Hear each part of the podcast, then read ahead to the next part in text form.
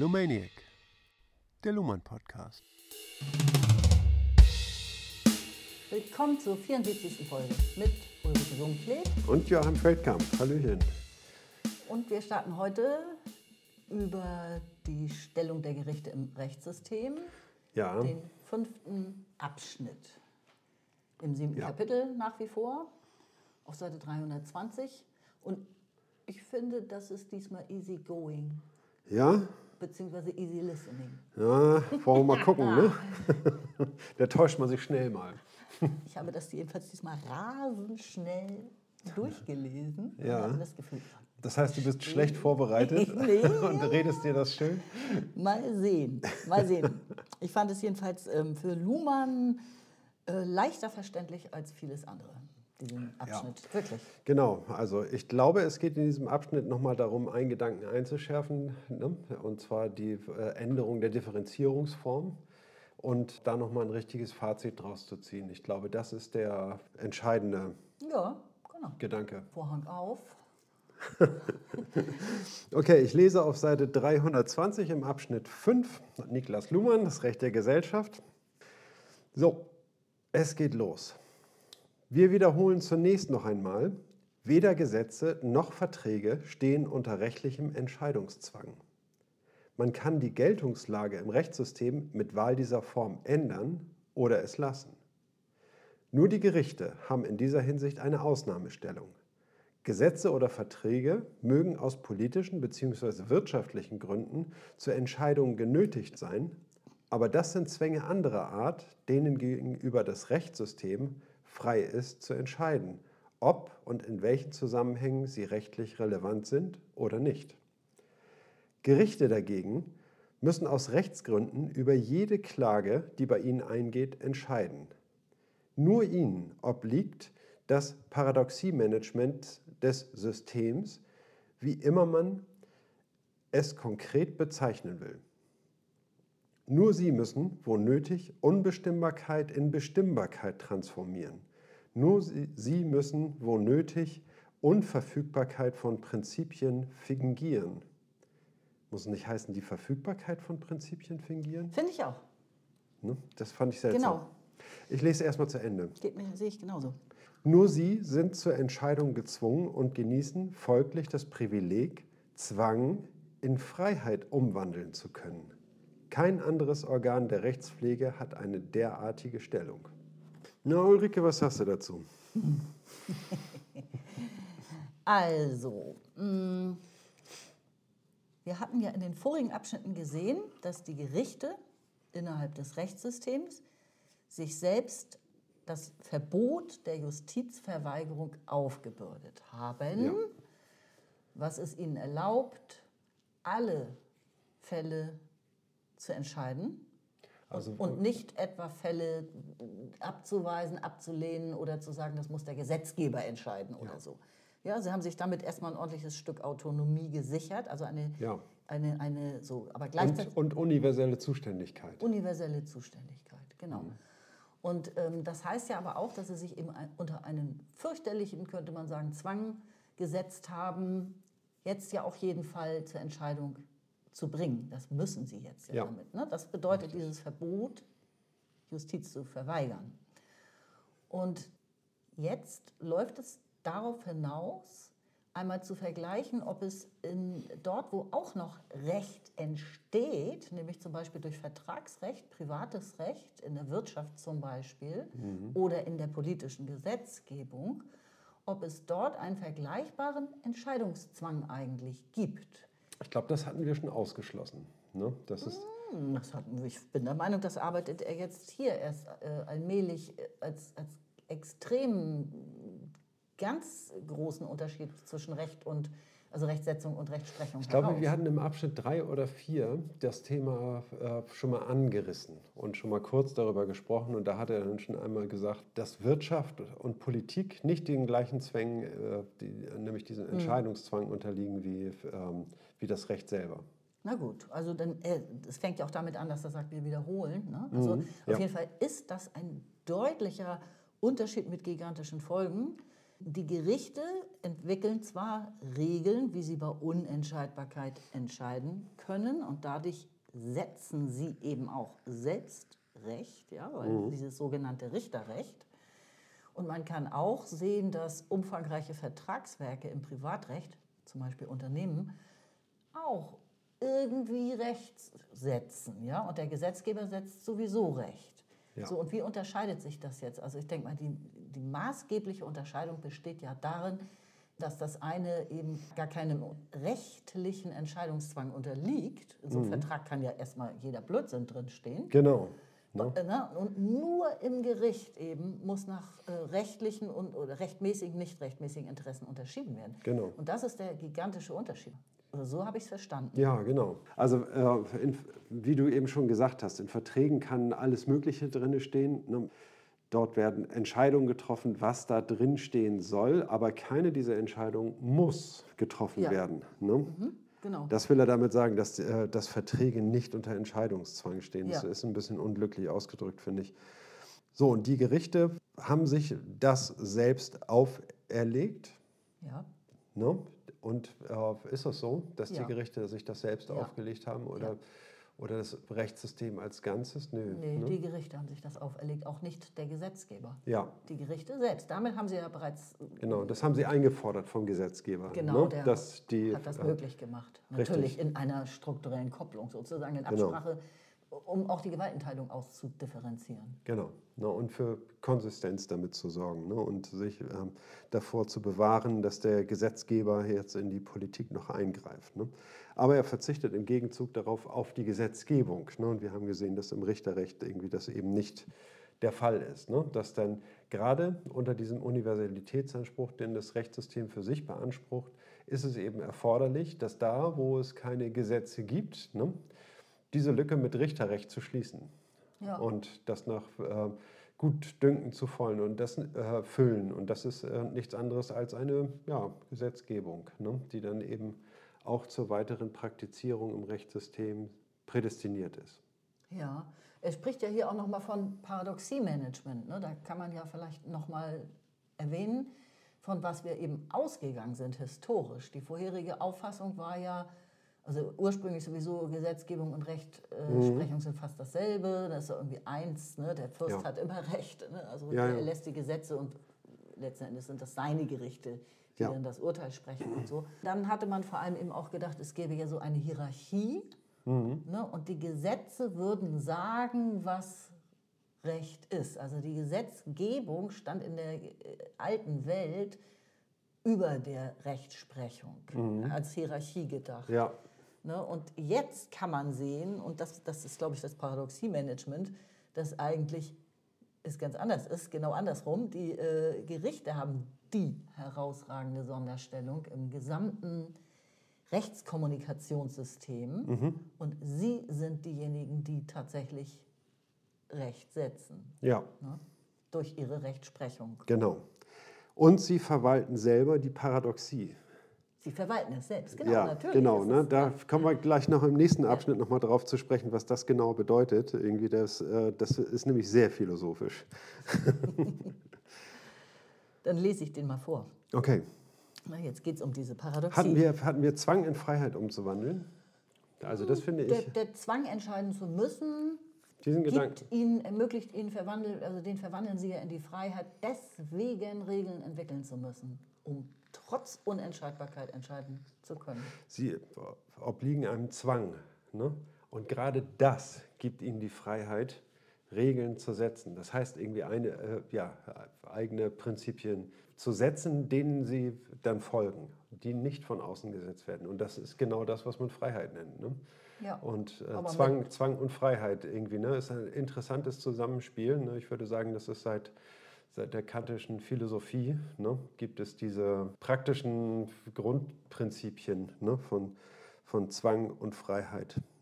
Genau, so, ja. Dann liest mal bitte den nächsten Abschnitt, dann gehen wir weiter. Okay.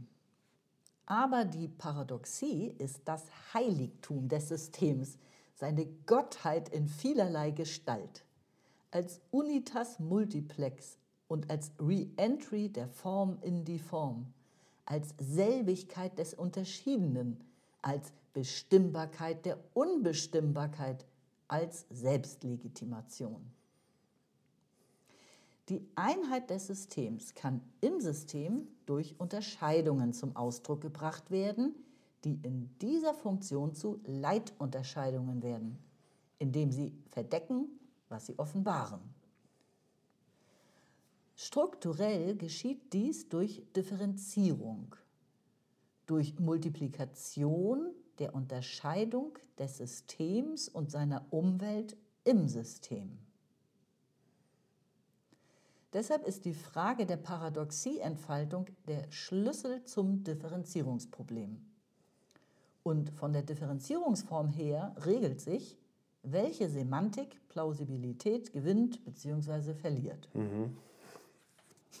Okay, also die, wir haben es ähm, im Rechtssystem mit einer Einheit zu tun und mit einer Einheit, mit einem universellen Geltungsanspruch auch verbunden. Und diese Einheit invisibilisiert etwas, nämlich dass es eine andere Seite gibt. Mhm. Ne? Und das ist genau die Paradoxie. Ne? Eine Paradoxie, die äh, diesen Grundsätzen widerspricht der universellen Zuständigkeit. Und ähm, das ist etwas ganz Normales. Also Paradoxien sind nicht etwa, äh, im Allgemeinen sind Paradoxien etwas, was die Geltung von, äh, von etwas außer Kraft setzt. Ne? Aber eben gerade bei äh, sinnverarbeitenden Systemen ne, ist die Paradoxie für, für, für, die Einheit eines äh, Systems absolut selbstverständlich. Gibt es in jedem System ohne Ausnahme.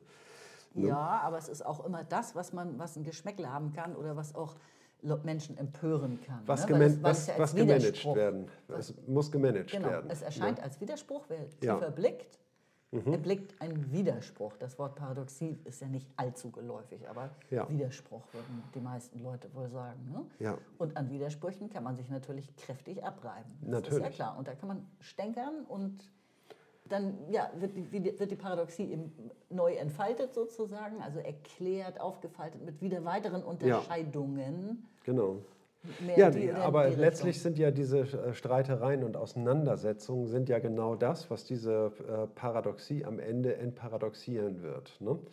Also man wird als erstes feststellen, es gibt keine Lösung. Dann wird man feststellen, irgendwie, okay, wir brauchen eine Lösung. Und dann greift man zu etwas praktischeren Maßnahmen. Mhm. Ne? Also ich denke da an die, Säkular, an die Säkularisierung oder ich fange mal anders an, irgendwie in der, auch in der Religion zeigen sich Widersprüche. Ne? Ich denke da zum Beispiel an, der, an die Allmacht Gottes. Ne? Es gab ja Zeiten, in denen es wild versucht worden, die Existenz Gottes zu beweisen oder zu widerlegen. Ne? Und ähm, dann gab es Ideen, irgendwie, wie man da ansetzen könnte, und zwar mit, bei der Allmacht Gottes. Ne? Allmacht ist ja auch ein Universalitätsanspruch, eine Potenz, die unendlich ist. Ne? Und eine unendliche Potenz, ja, kann es die geben oder kann es die nicht geben? Ne? Und da gab es dann eben ein, ein Gleichnis, äh, und zwar fragt man, ja, wenn Gott allmächtig ist, kann er dann einen Stein schaffen, den er selber nicht heben kann? Also wenn er diesen Stein schaffen kann, dann kann er ihn nicht heben und ist insofern nicht allmächtig. Mhm. Ne? Wenn er ihn aber nicht schaffen kann, ja, dann ist es schon äh, beim scheitert es schon beim Machen irgendwie, dann äh, fehlt ihm da die Macht. Ne? Also entweder äh, zwangsläufig, entweder versagt er als Gewichtheber oder als, als Schöpfer. Ne? So, und diese Paradoxie muss jetzt gemanagt werden innerhalb der Religion. Ne? Ja, mit neuen Unterscheidungen. Ne? Ja, Allmacht bedeutet das oder bedeutet es genau. nicht und so weiter. Also erstmal findet man Mittel und Wege, sich da rauszuwinden und zu sagen, ja gut, ne? also erst schafft er den Stein und jetzt kann er ihn noch nicht heben, aber dann schwillt seine Allmacht, seine Macht an und er kann ihn doch heben. Ne? Und danach ja, okay, gut, dann muss er einen neuen Stein schaffen, den er wieder nicht heben kann. Und also das endet in einer schlechten Unendlichkeit und immer wieder gewinnt Gott sozusagen, ne? aber immer wieder muss äh, seine Macht erweitert werden, seine, seine Potenz. Und das, äh, ja, so könnte man sich rausreden. Oder man macht es eben einfach so und sagt irgendwie, man kann Gott nicht vorschreiben, was er tun soll. Steine schaffen und Steine hochheben und so. Ne? Das, ist eine, ähm, das wäre sozusagen, ja, als wollte man Gott zu so einer Art Zirkuspferd machen, und, äh,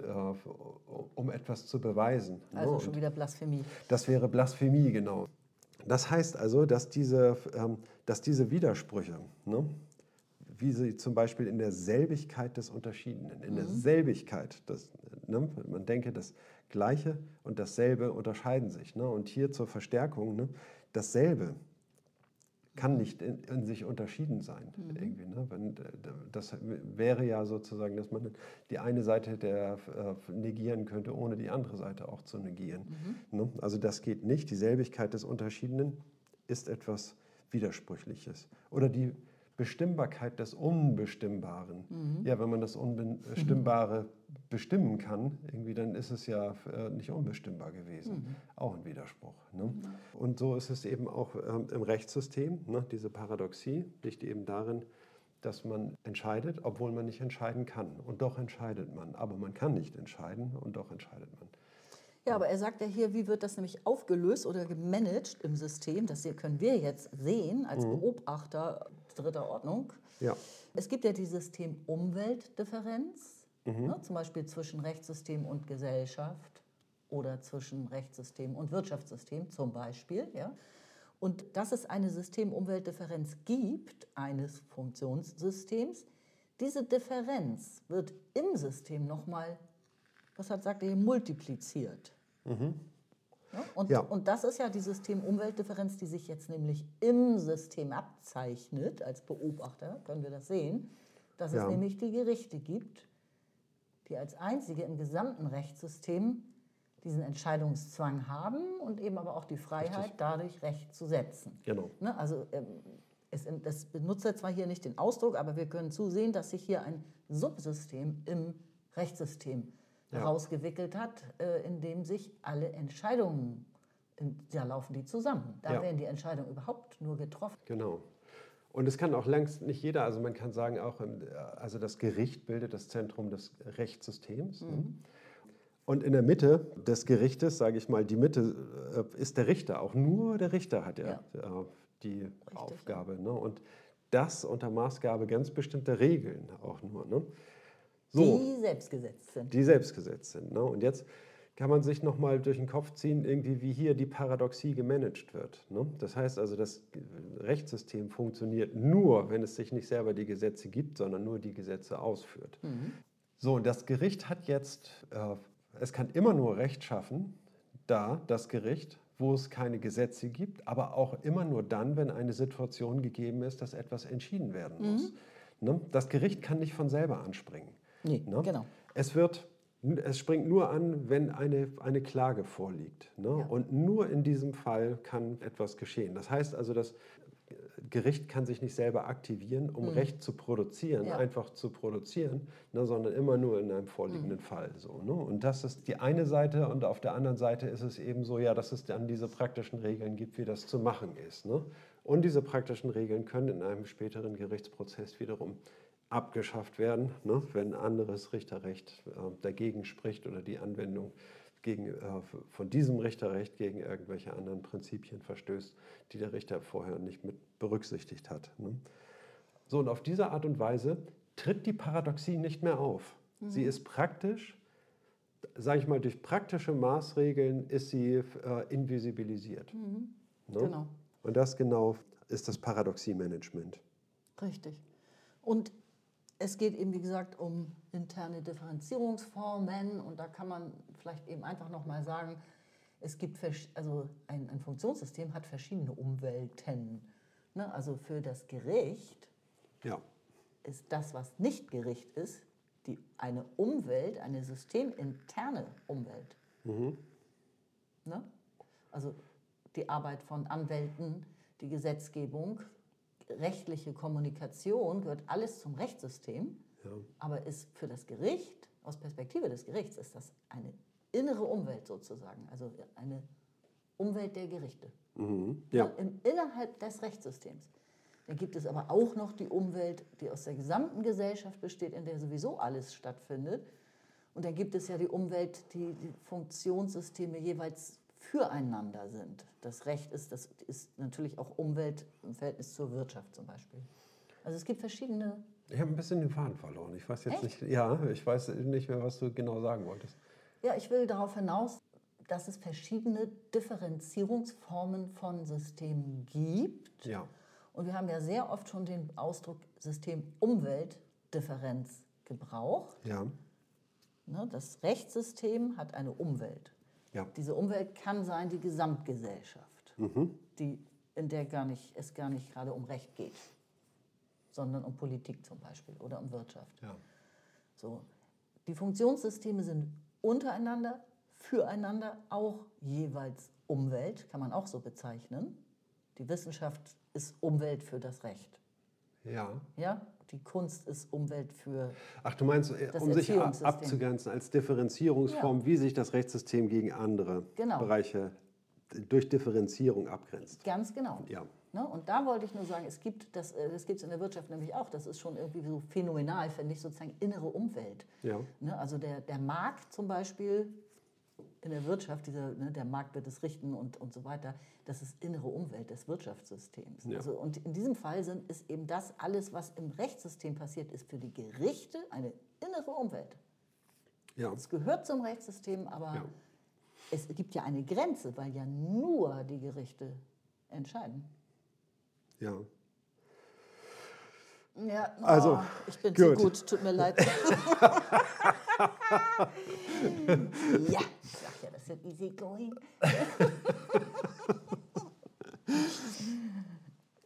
es tut mir leid, wenn das jetzt nicht Naja, also war. äh, ja, ich kann ja jetzt auch nochmal äh, versuchen, den ähm, Gedanken ähm, einmal rumzustricken. Ähm, Och, was brauchen ist gar nicht nötig, ne? also äh, was, Differenzierungsform ist, ne? Wie soll man sagen, die Stellung des Rechtssystems in der Gesellschaft ne, war früher hierarchisch gedacht. Ne? Die Politik gibt Gesetze ne, und die Politik ist oben in der Spitze der Pyramide. Die, dann kommt das Rechtssystem, es nimmt diese Gesetze und führt diese Gesetze aus.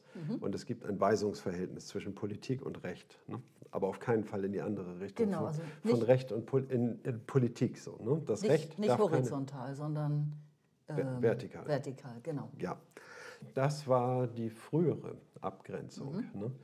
Nun wird ja durch das Richterrecht diese Grenze in Frage gestellt und wird jetzt der Politik, sage ich mal, ähm, äh, das Machen von Gesetzen vorenthalten, weil das Rechtssystem sie zuerst gemacht hat. Sagen wir einfach mal ganz einfach so. Ne? Das Recht hat, ähm, Mhm. Ja. nimmt sich raus, irgendwie ein äh, Gesetz zu machen, was es auch gleich umsetzt in die Tat. Irgendwie, ne? Das soll ja nicht sein. So, ne?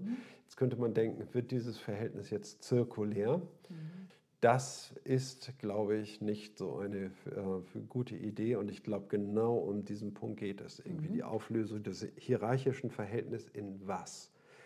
Luhmanns Vorschlag ist irgendwie nicht äh, das so zu verstehen, dass man eine, äh, ein zirkuläres Verhältnis hat, sondern er sagt Zentrum und Peripherie. Im Zentrum tritt dieser Widerspruch auf und wird auch im Zentrum gelöst. Ja. Und das macht das Rechtssystem völlig autark, vollkommen unabhängig von dem Hm, Politiksystem. Autonom, ja. Genau, so dass dieser Widerspruch nicht mehr auftreten kann. Treten kann. Ne, und das äh, will er durch eine Di Differenzierungsform Zentrum-Peripherie lösen. Dabei steht das Gericht im Zentrum und alles, was zum Rechtssystem gehört, aber nicht Gericht ist, ist Peripherie. Ne, Ja. Und das ist der, Springende Punkt. darauf läuft es zu. Okay. Kann nicht widersprechen. Alles richtig, meiner Meinung nach. Verstehe ich auch so. Ähm, ja, dann Wollen wir weitergehen geht es jetzt zum- weiter tatsächlich, ne? würde ich sagen. Okay, dann lese ich wieder vor, Seite 320, immer noch die letzten fünf Zeilen. Wenn es zutrifft, dass den Gerichten die Aufgabe zufällt, das Rechtssystem zu entparadoxieren, wie es mit dem Verbot der Justizverweigerung verlangt und zugleich getan wird, sprengt dies die Möglichkeit, die Differenzierung des Rechtssystems als Weisungshierarchie zu beschreiben. Denn die Gerichte geben dem Gesetzgeber keine Weisungen. Sie geben allenfalls Bedingungen dessen vor, was Gerichte verstehen, akzeptieren, praktizieren können. Und sie machen damit nichts anderes geltend als ihre eigene Existenz. Es drängt sich deshalb auf, das Hierarchiemodell durch die Differenzierungsform von Zentrum, Peripherie zu ersetzen. Ja, ich würde sagen, jetzt haben wir aber Ich habe tatsächlich total vorge vorgegriffen. ich habe vorgegriffen, sorry. Also brauchen wir wirklich eigentlich jetzt nicht nochmal zu interpretieren. Das bestätigt genau das, was du zuletzt dann auch gesagt hast. Anstelle von Hierarchie setzt Luhmann jetzt die Differenzierung von Zentrum und Peripherie. So ist es. Ne? Und zirkulär haben wir auch schon abgewählt. So ist das Ja. Verhältnis auch nicht. Eine Differenzierungsform von Zentrum und Peripherie. Und dann äh, sieht es so aus, ne? das Rechtssystem hat eine innere Umwelt. Ne? Nämlich das Gericht ist ein Subsystem des Rechtssystems, was den ganzen Rest des Rechtssystems zu seiner Umwelt hat. Ja. Ne? Und das Und- ist das Zentrum. Und da drin gelten etwas andere Prinzipien. Ne? Aber letztlich ist es ja sozusagen das, auch das Herz des, äh, des Rechtssystems und da äh, alle Protagonisten, sage ich mal, an diesem äh, Gerichtssystem auch teilhaben, ist es auch kein Problem. Ne? Das heißt also nicht, die Gerichte haben jetzt mehr Macht als irgendwie eine Anwalts Anwaltskanzlei. Ne? Denn die Anwaltskanzlei zieht dann ja auch in das Gericht ein und kann dort sein, seine Macht ausüben und Ja. ist damit auch Teil des Gerichtes. Ne? Ja. Es ist ja keine Geografie, sondern das ist ja, wie soll man sagen, ein dynamisches System, was in Prozessen besteht. Ne? Und Aber wenn du jetzt Geografie als Keyword hier nennst, dann will ich doch das ganz kurz sagen. Ich, nur ganz kurz.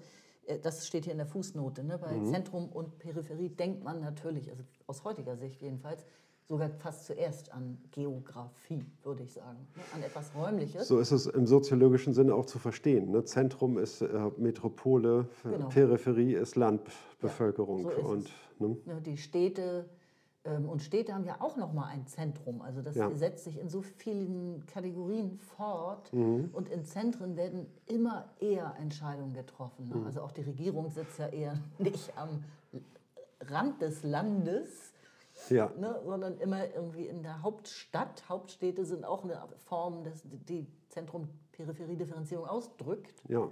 Ne? Und da thront man dann vielleicht sogar noch irgendwie im Stadtkern und so weiter. Ne? Genau, aber die ganze Soziologie hat sich ja auch transformiert. Ne? Früher war es ja auch so, was macht ein Franzosen aus? Ne?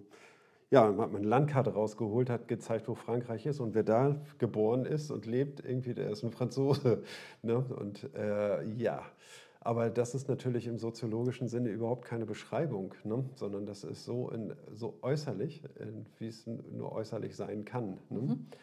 Es ist ja damit gemeint, irgendwie die französische Sprache ähm, zu verwenden ne? und sich in, dem, in Frankreich, sage ich mal, auch im, äh, in dieser Gesellschaft zu bewegen, sich durch gesellschaftliche Prozesse hindurch bewegen zu können Ja, und an, der, natürlich. an dieser Gesellschaft teilzuhaben, Ja. als ein Teil dieser Ge Gesellschaft, sich zu verstehen und äh, auch verstanden zu werden. Das ist ja, erfordert ja eine ganz andere Herangehensweise, auch keine handlungstheoretische, sondern wie Luhmann sagt, eine kommunikationstheoretische. Ne? Und also der Gesellschaft wird nur über Kommunikation verstanden. Ne? Und genauso ist es hier auch das Verhältnis von Zentrum und Peripherie, Peripherie zu verstehen. Es ist gleichsam metaphorisch. Ähm, auf, ähm, äh, bilden Gerichte ein Zentrum, ein prozessuales Zentrum, in dem Entscheidendes passiert, auch Entscheidungen getroffen werden. Äh, Ja, aber also was mir dazu noch einfällt, irgendwo in die Wirtschaft der Gesellschaft hat Luhmann mal genau wörtlich, glaube ich, geschrieben, die Wirtschaft hat kein Zentrum. Also um nochmal die, auch die Besonderheit hervorzuheben. Ähm, und jetzt überleg mal Politik. Ne? Also es, wir haben ja ein globales politisches System.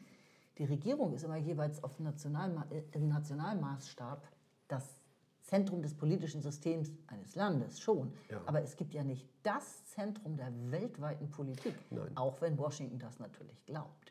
Aber ja, ähm, und, und, das, die Wir- Besonders Donald Trump glaubt, dass das er. und die Wirtschaft hat auch nicht vergleichbar wieder dieses Rechtssystem, Ja. so das eine Zentrum, da kannst du sagen, klar, es gibt Zentralbanken, die haben Mhm. systemrelevante Stellungen so innerhalb der Wirtschaft, aber es gibt nicht die eine Instanz, die sagen kann, wie Wirtschaft jetzt funktioniert, schon gar nicht weltweit. ja. Also das ist, das ist eben wirklich, glaube ich, nur im Rechtssystem finden wir das in dieser Form, Naja, soweit ich weiß. Also ja auch nur bei der Frage der Paradoxie. Ne? Und äh, also wenn das diskutiert wird, irgendwie dann stellt sich das Gericht als ein Zentrum dar. Ne? Und, mhm. und letztlich ist es ja auch so, dass dort die Prozesse, die meinetwegen in Anwaltskanzleien oder in, äh, auf der Straße, in Diskussionen auf der Straße äh, vorbereitet werden, in der rechtlichen Kommunikation, diese Entscheidungen werden dann ausgetragen und werden zu einem Faktum, mhm. ne, was dann entweder in der Zukunft oder in der Vergangenheit oder jetzt gerade in der Gegenwart liegt. Ja. Ne? ne das heißt also, die Entscheidung wird, ist ein Ereignis. Alle anderen Systeme bereiten diese äh, Entscheidung nur vor oder nach. Ne? Mhm. Gut, ich lese weiter. In ja. Ordnung? ja. Seite 321. Die Organisation der Gerichtsbarkeit wäre demnach dasjenige Teilsystem, in dem das Rechtssystem sein Zentrum hat. Nur hier kann man die Besonderheit von Organisationssystemen über Inklusion und Exklusion von Mitgliedern zu entscheiden, benutzen, um besondere Bindungen für Richter zu erzeugen. Denn in der Übernahme eines Richteramtes liegt es, dass man sich Verhaltenseinschränkungen unterwirft, die nicht für jedermann gelten, also vor allem in der Erzeugung neuer Rechtsregeln sich an die dafür üblichen methodischen und inhaltlichen Standards hält. Nur durch Organisation wird die Universalität der Kompetenz, alle Rechtsfragen entscheiden zu müssen, Schrägstrich können, garantiert. Ja. Alle anderen nicht gerichtlichen Arbeitsbereiche des Rechtssystems gehören zur Peripherie. Das gilt für diejenigen Tätigkeiten, die man gewöhnlich als privat bezeichnet, nämlich für Vertragsschlüsse. Es gilt aber auch für Gesetzgebung. Für die Peripherie gibt es keinen Operationszwang.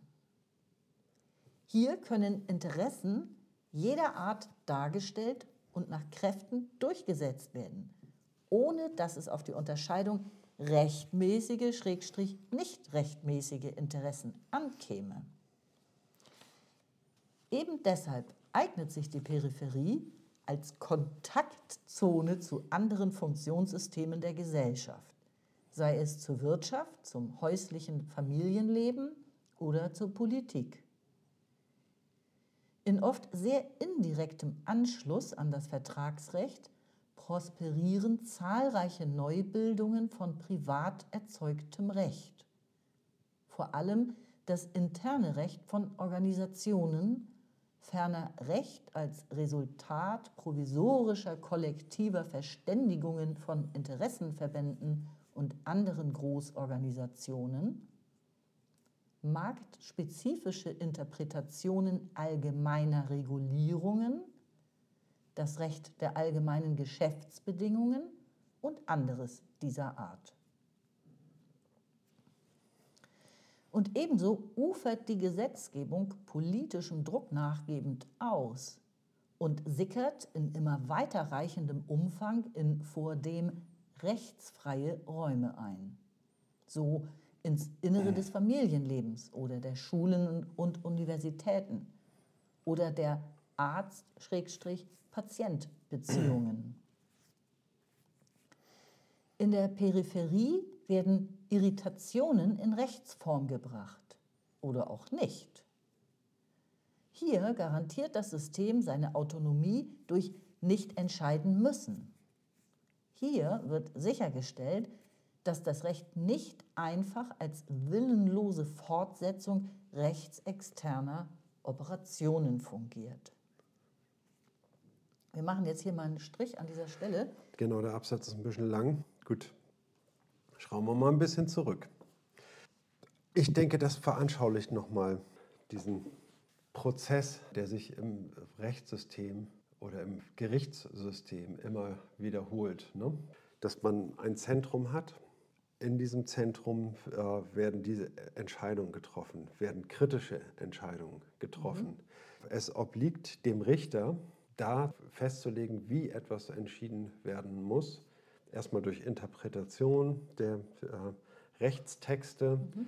auch durch das Feststellen, dass der Gesetzgeber dort Lücken gelassen hat, durch das und Füllen der Lücken. Also das äh, ist die Aufgabe des Richters und nur des Richters. Ne? Deswegen steht er im Zentrum. Er ist derjenige, der entscheidet und der entscheiden muss und bei fehlender Rechtsgrundlage nur so sein, äh, sein Amt erfüllen kann, indem er trotzdem entscheidet. Ne? Mhm. Das ist das einzig Richtige, was er machen kann, irgendwie trotzdem zu entscheiden. Ja, dadurch wird das Gericht und auch das Richteramt zu einer, ja, wie soll man sagen, sehr theoretischen und abstrakten Konstruktion. Ne? Und das ist eben das Interessante. Ne? Wenn nämlich diese Logik im Gericht auf die Spitze getrieben wird, die Paradoxien dort herausgeholt werden. Da wird wirklich um Worte gefochten, mhm. da wird äh, Logik bemüht. Ne? Das ist ein äh, sehr abstrakter Prozess, der dort vollzogen wird ne? und äh, wo sehr vieles berücksichtigt werden muss. Ne? Das kann ja nicht in der ganzen Gesellschaft passieren. Ne? Und dann ist es eben so, wenn man äh, jetzt in, vom Zentrum in die Peripherie geht, ne? ja die ist dann entlastet eben von dieser ja. derart hohen Abstraktion. Ja. Ne? Und ähm, äh, da mhm. muss es, äh, gibt es keine Zwänge und da kann man sehr viel laxer damit umgehen. Ne? Genau, diese Interessenunterscheidung muss da eben nicht ständig stattfinden. Ja. Ne? Also wenn wir jetzt einen Vertrag aufsetzen, ich verkaufe dir ein paar Schuhe, ja. Äh, genau. Und wir müssten uns die ganze Zeit mit rechtmäßigen Interessen, nicht rechtmäßigen Interessen und so genau. weiter herumschlagen. Also ja, das würde ja die gesamte Gesellschaft komplett überfordern. Genau. Also wenn wir beide einen Vertrag miteinander schließen, dann kann der voller Rechtschreibfehler sein und es kann geradezu dümmlich sein, was da an Sonderregelung festgelegt ist. Aber wenn man sowas dem Gericht vorgibt, ne, für die ist das ein Beweis irgendwie, dass, der, äh, dass, dass es einen Vertrag gegeben hat. Ja. Ne? Und das ist ein wichtiges Dokument. Ne? Und dann kann man ja mal drüber gehen und sagen, irgendwie, okay, gut, irgendwie diese Bestimmungen da drin, die sind Larifari und äh, überhaupt nicht zu gebrauchen. Ne? Aber es gibt diesen Vertrag. So, ne? Und wir sind jetzt irgendwie dazu verpflichtet, diesen Verkauf so ähm, abzuwickeln, wie es dann äh, gesellschaftlich auch gehandhabt werden soll. Ne? Das heißt also, was da stattfindet in der Gesellschaft irgendwie. Ne? Das ist überhaupt nicht so wichtig irgendwie, ne? ob rechtmäßig, nicht rechtmäßig, diese Unterscheidung. Kommen wir gleich noch zu, aber. Ja, ja. Gut, aber ich meine, wenn sich zwei Parteien irgendwie zu einem Vertrag zusammenraufen, ja. sich dann verstreiten und dann setzt sich der eine durch und eignet sich dieses und jenes an und der andere lässt das halt mit sich machen und äh, kommt jetzt nicht auf die Idee, den zu verklagen aus, aus Gründen, was weiß ich, ne? dann passiert das völlig jenseits. Es passiert im Rechtssystem, ne? Weil sich die beide Seiten ja diese, die Möglichkeit offen halten wollen, das auch vor ein Gericht zu bringen und ihre Interessen durchzusetzen. Ne? Aber es kann auch völlig äh, jenseits des, der Gerichte sich alles abspielen und Unrechtmäßiges passieren, wenn die Leute das erdulden. Das ist irgendwie äh, quasi auch im Rechtssystem, aber jenseits der Gerichte. Ne? Absolut, aber äh, nur, nur soweit wir eben bisher gelesen haben. Ne? Also ja. das, der Abschnitt läuft schon nochmal auf eine Diskussion hinaus. Ja. Es, es gibt schon auch Tendenzen, die in eine andere Richtung gehen. Aber das ist jetzt noch nicht Thema. Im, im Moment stimmt das, soweit wir jetzt sind, komplett hundertprozentig, was du jetzt sagst. Mhm. Ne? Genau. Ähm, ich wollte noch einen Aspekt auch hinzufügen von dem Anfang hier dieses Abschnitts, und zwar der Begriff Organisation. Mhm. Ne, wird hier ja auch nochmal so eingeführt oder weiß ich nicht, über den liest man ja auch sehr schnell hinweg, weil das so ein Alltagsbegriff ist. Mhm. Ähm, die, äh, die, Gerichte bilden ein, ein Gerichts, eine Gerichtsorganisation sozusagen. Eine ja. Organisation innerhalb des äh, Rechtssystems. Ja. Und eines der, der, der, Merkmale von allen Organisationen ist immer ja die Mitgliedschaft. Über den Weg der Mitgliedschaft kann man ja Regeln definieren, unter welchen oder Bedingungen äh, formulieren, unter welchen Bedingungen kann man Mitglied sein, Richter werden mhm. nicht und oder exkludiert werden. Also Inklusion Schrägstrich Exklusion ja. verläuft immer anhand der Mitgliedschaft. Ja. Wie in jedem Verein. Ja, wie in jeder Organisation. Das ist eben so das Merkmal schlechthin von Organisationen auch, die Mitgliedschaft. Das hat er ja, hier mit dem Richteramt hier formuliert. Ja, ja. Aber wie ist Inklusion und Exklusion da in diesem Zusammenhang zu verstehen? Also ich hatte es jetzt so verstanden, dass man irgendwie, ob man jetzt bestimmte Zeugen zulässt. Ne? Das wäre jetzt. Äh es geht schon um die Übernahme eines Richteramtes. Ach so. Ne? Also ob, äh, wie man überhaupt, ob man, ob und wie, unter welchen Bedingungen man überhaupt ein Richteramt übernehmen kann. Und da liegt ja schon Bedingungen, die nur das, Rechtssystem, äh, das, Entschuldigung, das Gerichtssystem definiert. Ja, Das meint er jetzt hier. Es ist total abstrakt eben. Das ist Ja. Inklusion. ja. Kannst du das Amt bekleiden oder nicht?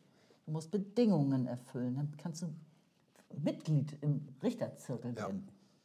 Äh, So, ähm, diesen Satz finde ich noch interessant. Nur durch Organisation, also nur durch Orga- Organisation wird die Universalität der Kompetenz, alle Rechtsfragen entscheiden zu müssen, können, garantiert. Ne? Durch die Organisation der Gerichte selber. Ne? Die verwalten die Paradoxie selber, sie bewältigen ähm, die Aufgaben selber und, äh, und ihnen gelingt es, sage ich mal, diese Paradoxie zu verbergen. Ja. ne? Also zu invisibilisieren. Ja. Ne? Diese, äh, nämlich zu invisibilisieren, dass sie äh, nicht die richtige Kompetenz besitzen. Ne? Also die faktische also Entscheidungskompetenz schon, aber ob sie auch die fachliche Autorität besitzen, das entscheiden zu können. Ne? Das ähm, steht dabei eben in Frage. Total in Frage, genau. Er hatte ja zahlreiche äh, Beispiele aufgeführt, also die allgemeinen Geschäftsbedingungen und, und so weiter. Also es gibt umfangreich ausufernde Rechtskonstrukte, von laienhaft bis hochprofessionell, ist überhaupt gar keine Frage. Ja. Aber alle diese Konstrukte, die, können sich zwar gerne die Mühe geben, das Gericht freut sich dann ähm, im Hinblick auf eine, auf eine Gerichtsentscheidung äh, möglichst korrekt vorzugehen, also zwischen rechtmäßigen und unrechtmäßigen Interessen zu unterscheiden, aber sie müssen es eben nicht. Es gibt nicht diesen Zwang.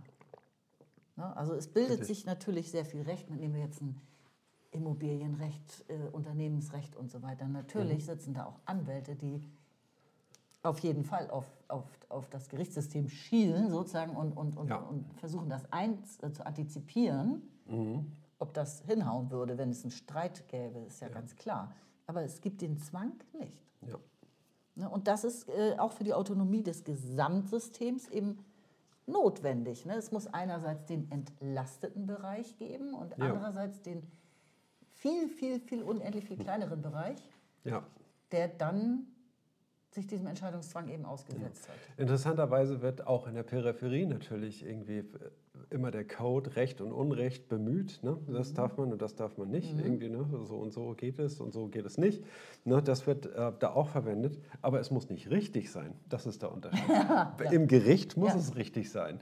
Das muss dann überprüfbar sein. Ne? Und, Mal als ähm, Beispiel zum Beispiel Arbeitsverträge. Weißt du, wie viele Ja. Millionen oder Milliarden, keine Ahnung, Arbeitsverträge es vielleicht gibt, Ja. in denen irgendwas drin ist, was eigentlich nicht rechtens ist oder so? Genau, Ja. genau, ja. Meinetwegen Abgeltung von Überstunden. Überstunden sind mit dem Gehalt abgegolten oder sowas. Ja, Und du genau. kriegst nur Ist, Mindestlohn. ist überhaupt nicht zulässig, so eine Formulierung. Zum ne? Beispiel, Und steht aber trotzdem drin, darf auch drin stehen. Ne? Dafür kann man den, dafür als solchen kann man den Arbeitgeber nicht haftbar machen. Ne? Und als Arbeitnehmer denkt man natürlich, man ist diesem, äh, dem jetzt unterworfen ne? und macht es so. Ne? Macht Überstunden und lässt sie sich nicht bezahlen und erduldet das irgendwie ein ganzes Arbeitsleben möglicherweise.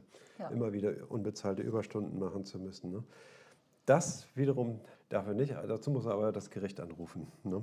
Und das muss dann entscheiden, was da, was da jetzt passieren muss, ob es welche da Ausgleiche geben muss. Genau, also so, und dann hatten wir jetzt ja einen Bruch hier gemacht in dem langen Absatz, dann hatte ich jetzt einen Stopp gemacht. Wir waren jetzt eben an der Stelle gestoppt, da ging es jetzt zuletzt, wie soll man sagen, um die Peripherie, die ist jetzt davor geschützt, sozusagen, diesen, dieses Fachwissen auch zu haben, wie ein Gericht vorgehen zu müssen. Ja. Bis zu dem Punkt hat, hatte ich jetzt gelesen und jetzt geht es weiter mit, mit der Perspektive, was es für das Zentrum wiederum bedeutet. Ne? Das, Ach so, das wir- Gerichtsssystem selbst. Dann müsstest du jetzt, Ja. den, könntest du jetzt Ich das glaube, erledigen. wir müssen dann nochmal irgendwie diese ähm, Okkupation der rechtsfreien Räume, ne? das ist eben, ähm, Okay. Ne? Also ich denke mal, das, äh, da sollten wir noch mal kurz drüber sprechen. Also wir haben in der, ähm, in, im Umfeld, in der Peripherie ähm, der Gerichte, haben wir jede Menge Bewegung, sage ich mal. Und, ähm, und dann werden ähm, Dinge, für die das Gericht normalerweise gar nicht zuständig ist, irgendwie an das Gericht herangetragen. Nämlich also, dass dann irgendwie plötzlich Streitereien in der Familie ne, vors Gericht getragen werden, was ganz und gar untypisch war. Ne? Das in der, die Familie war ja irgendwann mal so ein Autonomiebereich, wo Ja. alles Mögliche wie ein kleines Königreich irgendwie, ne? mit dem Patriarchen im Zentrum und der hat mit seinen Kindern alles Mögliche veranstaltet. Bis da irgendwann mal was vors Gericht gekommen ist, hat es lange gedauert. Ne? Und ich weiß jetzt nicht, wann, wann diese Bastion, Bastion äh, gestürmt wurde, aber Auch ungefähr erst im 19. Jahrhundert, glaube ich. im 19. Ja. Jahrhundert, ja. Ich glaube, er hatte in einer Fußnote mal einen Fall aus Spanien irgendwie, wo Ja. ein Spanier sich völlig darüber aufgeregt hat, dass ihm irgendwas vorgeschrieben werden sollte, dass er seine Familie nicht wie Eigentum behandeln konnte. Ja, ja. Oder so. Ja, genau. Ne? Oder in das Verhältnis von Arzt und Patient irgendwie. Ne? Genau. Also das ist äh, auch früher mal völlig unvorstellbar Ja. gewesen. Ne? Und für Aber uns heute genau umgekehrt, unvorstellbar, das wäre nicht geregelt. ja, Horror. ja, Ne? Also, genau. Ja.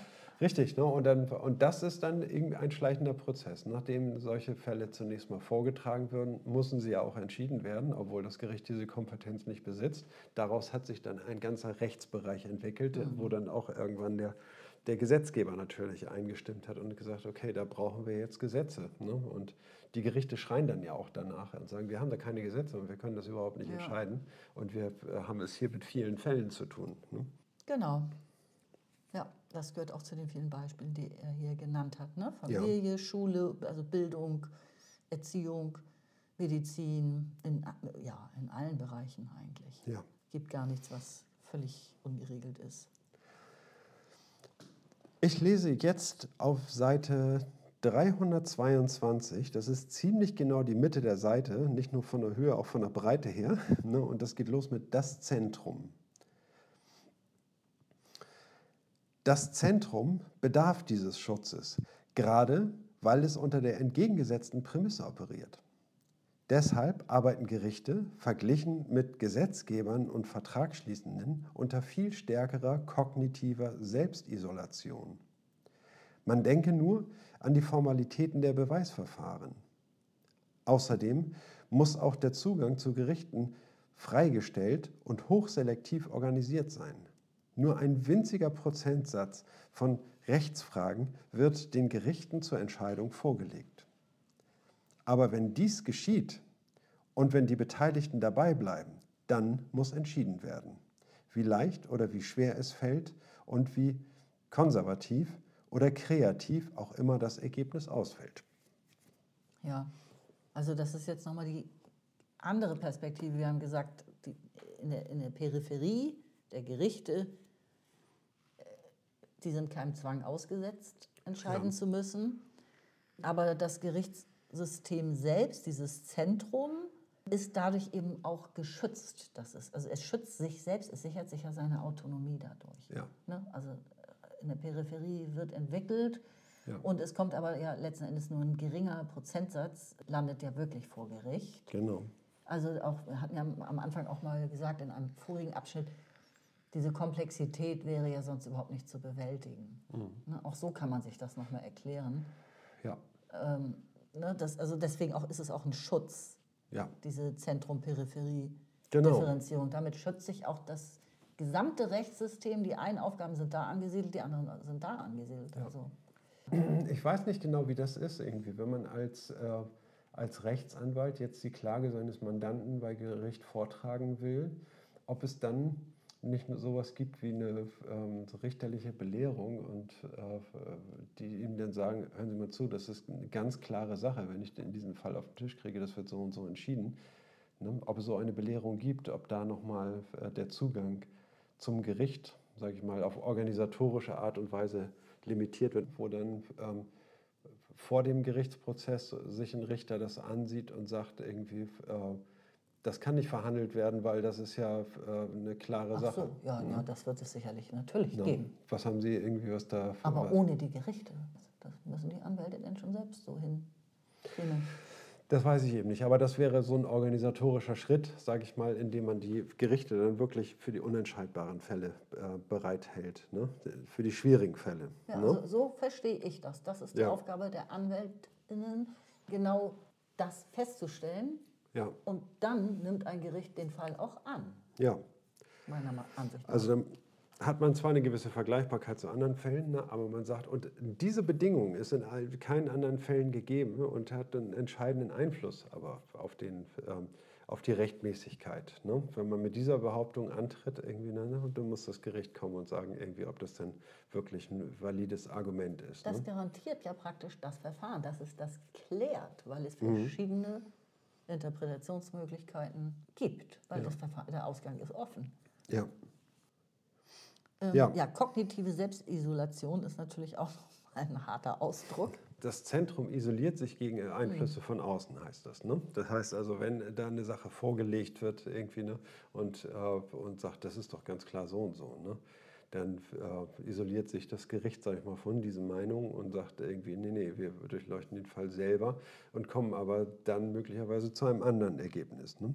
Und kognitiv heißt irgendwie, wir treiben es wirklich auf die Spitze. Ne? Der Anspruch, der kognitive Anspruch, den Gerichte haben, ist sehr viel höher als der in der Peripherie. Mhm. Ne? So, und das sind alles... Äh, sage ich mal, das hat in den Gerichten alles schon zu äh, Formen geführt, die das eben sicherstellen, dass nur ein winziger Prozentsatz irgendwie den einem Gericht tatsächlich zur Entscheidung vorgelegt wird. Entschieden werden muss, eben, Entschieden dass dann dieser muss, Zwang dann ja. auch greift. Ne? Genau. Ne? Sonst wäre es nicht zu bewältigen. Und das ist dann wirklich auch das Zentrum, weil alle, was das in der Peripherie passiert, da ist immer das Gericht, sage ich mal, der Focal Point, da ist dann wirklich der Fokus in der Peripherie, der ist immer auf die Gerichte gerichtet. Ne? Und so wie das da entschieden wird, irgendwie, ne, so gilt es dann ja quasi auch für uns, ne? wobei wir jenseits aller Gerichtsverhandlungen stehen und nur Verträge miteinander schließen. Mhm. Aber wir gucken natürlich immer, wie Gerichte entscheiden ne, und richten danach irgendwie unsere Verträge aus. Also so wirkt dann irgendwie das Zentrum in die Peripherie hinein. Ja. Ne? Mhm. Zumindest für die, die das ernsthaft beobachten. Ne? Ja. ja. Dann lese ich jetzt mal weiter. Genau. Ja? 322, letzter Absatz. Weiter liegt ein Sinn dieser Form der Differenzierung nach Zentrum und Peripherie in der Beschaffung eines gesellschaftlich notwendigen und ausreichenden Konsenses, beziehungsweise in der Aufrechterhaltung einer entsprechenden Fiktion. ja. Das ist wieder sein Humor. Wenn Gerichte unter Entscheidungszwang gesetzt sind, können sie nicht zugleich auch von Konsens abhängig sein. Denn sie müssen ja alle Fälle entscheiden, also auch die, in denen die Rechtsgeltung nicht auf gesicherten Konsens beruht. Die von Gerichten benutzten Konsensformeln Moral Aspirations of the People, Anstandsgefühl aller billig und gerecht Denkenden, wirken schal und abgestanden und werden im Verfahren auch nicht überprüft, sondern nach Art einer Legalfiktion behandelt. Konsensanforderungen werden an die Peripherie abgeschoben und entweder in der Form des Vertrages oder des über politische Konsensbildung zustande gekommenen Gesetzes eingeführt. Aber das setzt eine gewisse Zurückhaltung in der Umdeutung von Verträgen und Gesetzen, also eine Zurückhaltung bei der Neubildung von Richterrecht voraus, ohne dass hierfür allgemeine Kriterien angegeben werden könnten. Oh ja. Ja, Konsens irgendwie. Schwieriges, schwierige Schwieriges Kiste. Wort, ja. Wie, äh, also äh, erstmal muss man sagen, also ich finde, wir reden erstmal kurz über Konsens, was das überhaupt bedeutet. Irgendwie ein gesellschaftlicher Konsens heißt irgendwie, dass man so mit einer Auffassungsweise irgendwie herumgehen kann und, äh, und sich so äußert, dass alle das wohl bestätigen würden. Man kann einen Konsens ja nicht überprüfen. Genau, ne? die sogenannte öffentliche Meinung. Der Konsens ist halt genau. auch, ein, auch, eine legale Fiktion. Also genau. das ist das, was behauptet wird, was Konsens wäre letzten genau, Endes. Richtig. Einen Konsens festzustellen ist, äh, äh, ist schier unmöglich genau. eigentlich, ne? weil man dann ähm, sozusagen, ja, irgendwie zu einer globalen Abstimmung genau. äh, übertreten müsste. So. Und dann ist dann auch die Frage, ob nicht viele dabei sind, irgendwie die eigentlich irgendwie ähm, äh, der einen Meinung sind, aber weil sie etwas ganz falsch verstanden haben, der anderen Meinung sind irgendwie oder weil sie nicht hinreichend vorbereitet sind oder diese, das überhaupt nicht ernst nehmen. Ne? Aber wenn man sie dann doch prüft und auf einen heißen Stuhl setzt und äh, sagt, das und das wollen Sie so sagen und wenn Sie das mal so und so sehen, würden Sie das nicht auch sagen, Dann würde er am Ende sagen, ja, okay, Sie haben recht. Ne? Und dann, aber das kann man ja natürlich nicht mit jedem vollziehen. So, also ist technisch ist unmöglich, technisch unmöglich festzustellen. Genau, es ist immer eine Fiktion. Es ist immer eine Legalfiktion sozusagen, genau. Und der Gegenbegriff wäre ja Dissens eben. Ja. Ne? Also Dissens wäre dann tatsächlich vielleicht schon leichter feststellbar, weil es dann vielleicht Protest wäre. Genau. Ne? Protest ist natürlich äh, deutlicher, wird der geäußert, als ja. äh, Abwesenheit von Protest. Ja. So, und das Gericht ist nun in gewisser Weise vom Konsens abhängig, weil ja, sage ich mal, nach gängiger Rechtsauffassung ne, muss ein Fall so und so entschieden werden. Ne?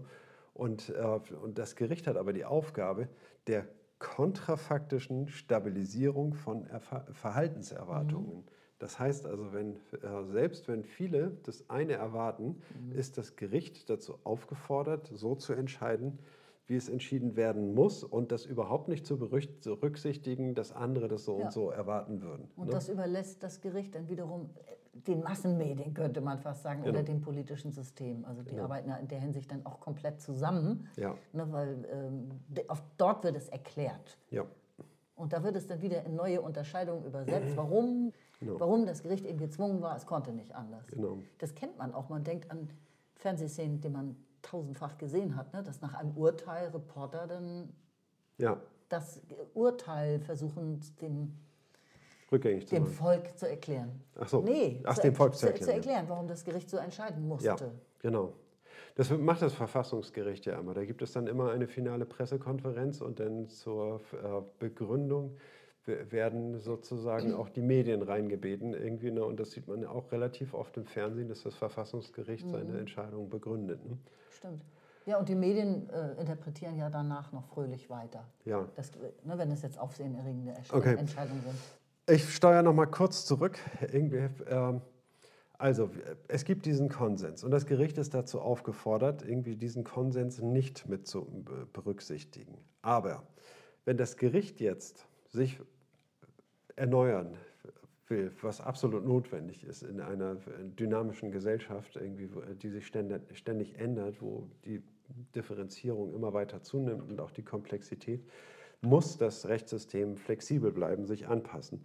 Immer dann, wenn rechtliche Normen aufgegeben werden und zu anderen rechtlichen Normen überführt werden, immer dann kommt es auf den Konsens an. Ne? Dann wird mhm. sozusagen mhm. das von dem, äh, von dem Konsens getragen und so ist es eben auch mit dem Richterrecht. Ne?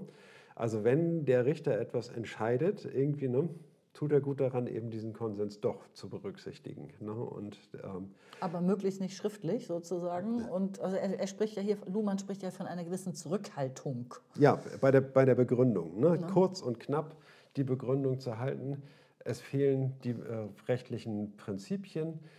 Aus diesen und jenen Überlegungen heraus haben wir diese Entscheidung so und so gefällt, denn es ist so und so, Punkt, fertig. Das war die Begründung. Ne? Ganz kurz und knapp, nicht lange Larifari und äh, erzählen, sondern äh, das soll man dann kurz halten. Ne? Und dann ist es überprüfbar, warum Richterrecht jetzt so und so ausfällt. Ja. Okay, also es gibt eine Zurückhaltung bei der Neubildung von Richterrecht. Mhm. Man will dann auch natürlich nicht zu viel Material liefern, was dann in der Peripherie wieder ähm, interpretiert und umstritten wird. Ja. Ne, man will natürlich dann nicht zu viel, wie sagt man, Munition liefern auch nicht, aber Material, angreifbare Vorlagen liefern oder so. Ja. Ich, ich wollte noch sagen, gut, dass du das Wort Normen auch noch mal eben gebraucht hast, weil das lag mir vorhin schon auf der Zunge.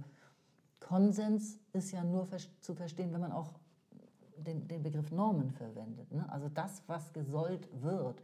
Und welche Normen vorliegen, merkt man dann, wenn sie gebrochen werden und es Dissens gibt und Protest zum Beispiel gibt. Ja. Ne? Also das geht doch irgendwie Hand in Hand. Normen und Konsens. Solange Normen nicht gebrochen werden, äh, gibt, ja. gibt, es eine Art äh, Konsens, dass ja. das und das üblich ist. Richtig.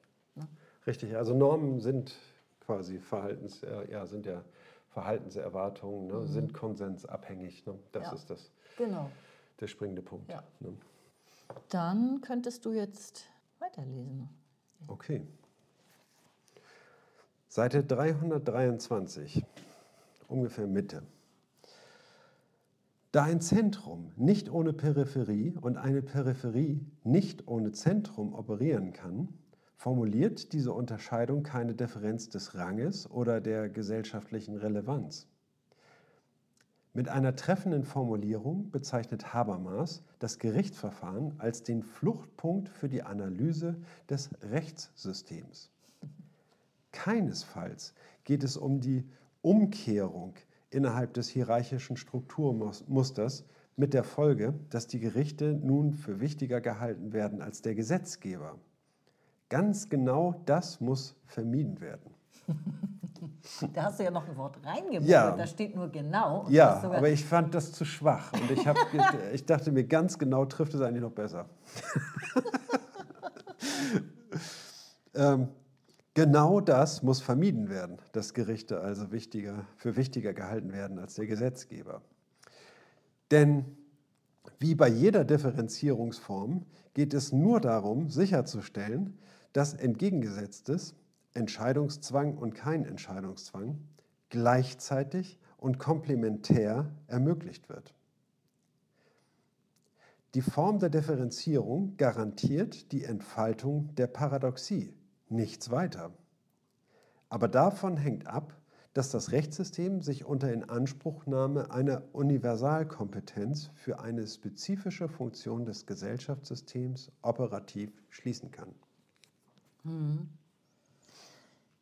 Ja, also als neuen Gedanken fand ich hier nochmal drin, dass ich dann selbst beim Lesen und Nachdenken erstmalig darauf kam, stimmt, das ist auch tatsächlich ein unmittelbarer Gegenbegriff, wenn man sagt Entscheidungszwang, jetzt Schrägstrich und dieses Nichtentscheidungszwang, nicht entscheiden müssen. Ja. Ne? Also dass das tatsächlich an äh, zwei logisch sich bedingende und aus, gleichzeitig ausschließende äh, Gegensätze sind. Ja. Zwei Gegenbegriffe.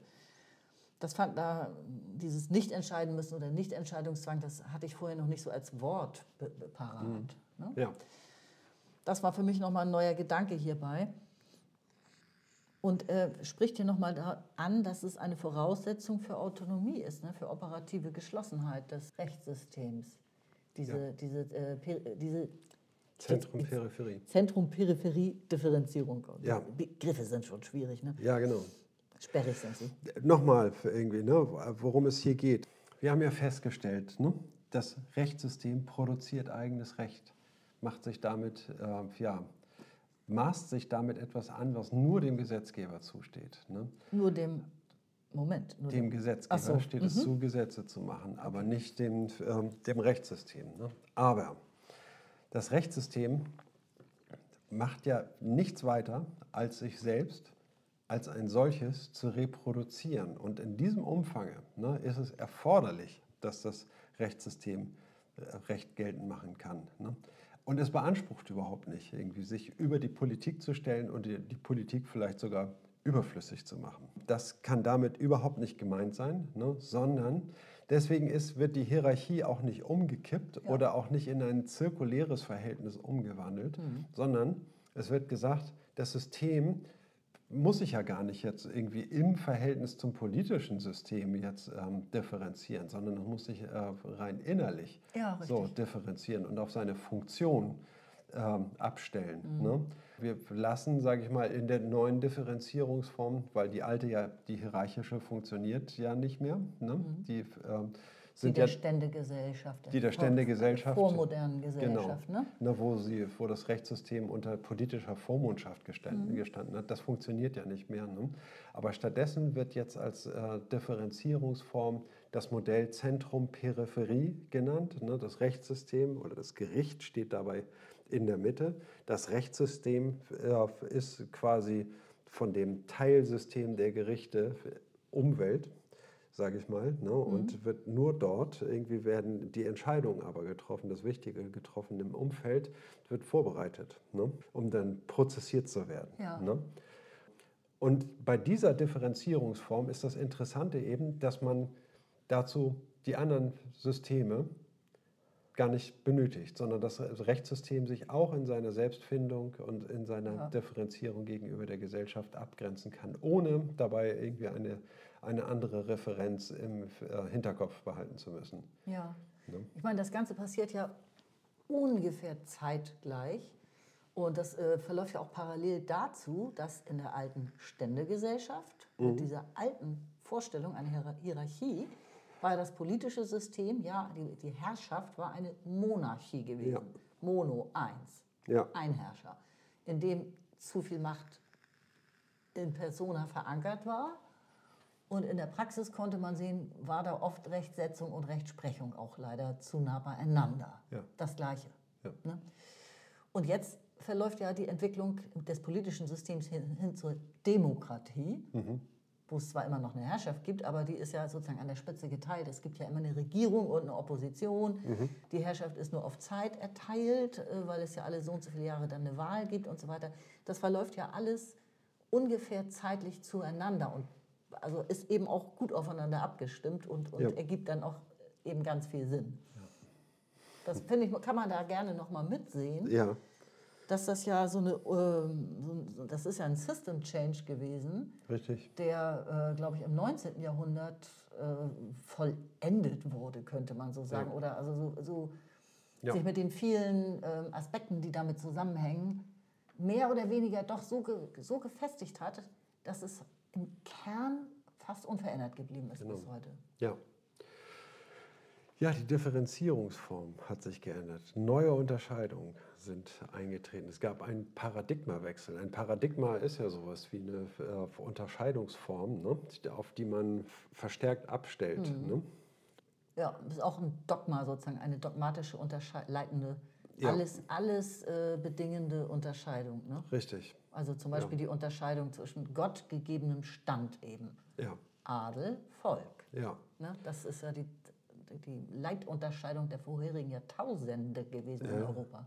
Oder ich muss, ich muss dabei eigentlich immer an das, äh, also für mich wahrscheinlich die wichtigste, wichtigste Paradigmenwechsel ist ähm, das Selbstbild des Menschen. Irgendwie, was sich, äh, was sich früher hat sich der Mensch immer, also bis ins 20. Jahrhundert hinein, hat sich der Mensch im Unterschied zum Tier verstanden. Ne?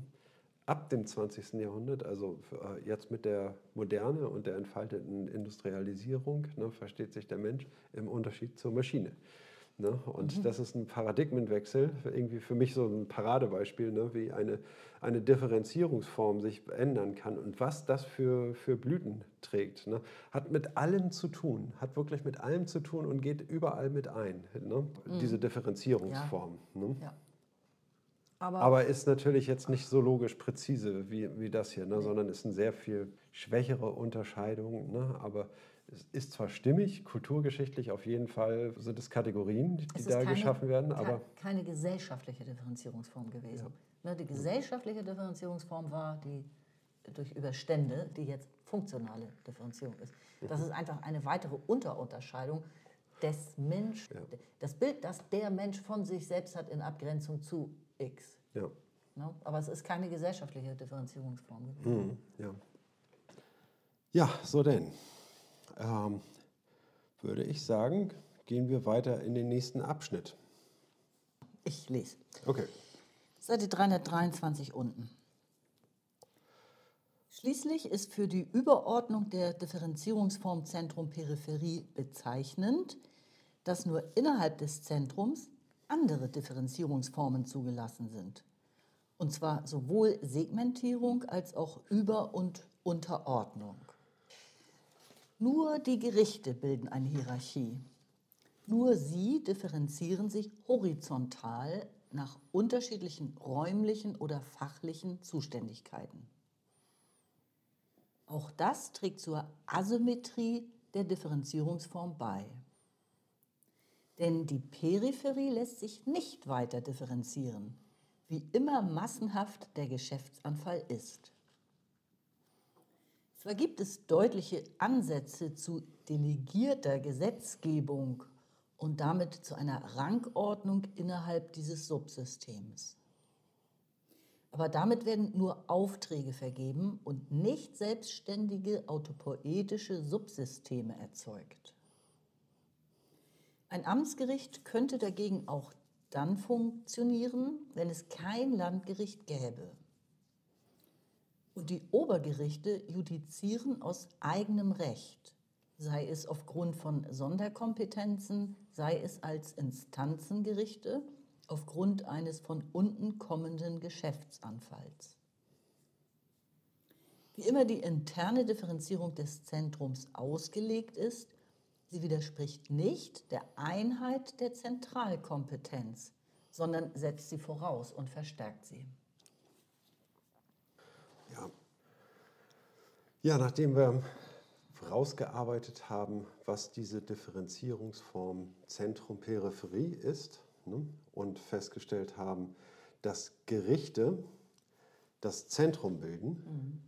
und alle anderen Institutionen, die am Rechtssystem ausgerichtet sind oder daran in anderer Art und Weise partizipieren, verwenden eine andere Differenzierungsform, als, als die im Zentrum verwendet wird. Das ist, äh, glaube ich, der springende Punkt hier. Das heißt also, dass diese Differenzierungsform in der Peripherie allein über die ähm, Verwendung des Codes, meinetwegen Recht oder Unrecht, die Systemgrenze markieren. Ja. Ne, und dann vielleicht auch ja, sich in einem hierarchischen Verhältnis ja. Äh, sehen. Ne? ist es dann bei Gerichten so, dass diese ihre Autonomie und Selbstbestimmung tatsächlich einlösen und sich nicht in ein hierarchisches Schema einordnen, sondern mhm. das nach eigenen äh, Gesichtspunkten steuern und diese Paradoxien, die sich daraus ergeben, regulieren. Hm? Und das ist der springende Punkt, dass äh, in diesem Abschnitt das Zentrum und Peripherie verschiedene. Differenzierungsformen ja. verwenden. Genau, nur äh, ja, also nur das Zentrum verwendet auch Hierarchie. Ne? Ja. Genau. Also sowohl äh, Gleichheit als auch Ungleichheit. Ne? Richtig. Ne? Ja. Und diese äh, Hierarchie kann man eben ansonsten nicht finden im Rechtssystem, weil du eben nicht sagen kannst, ähm, die Gesetzgebung wäre wichtiger als das Gericht oder mhm. ne? also das, äh, das lässt sich, da lässt sich eben gar keine Hierarchie einziehen. Ja.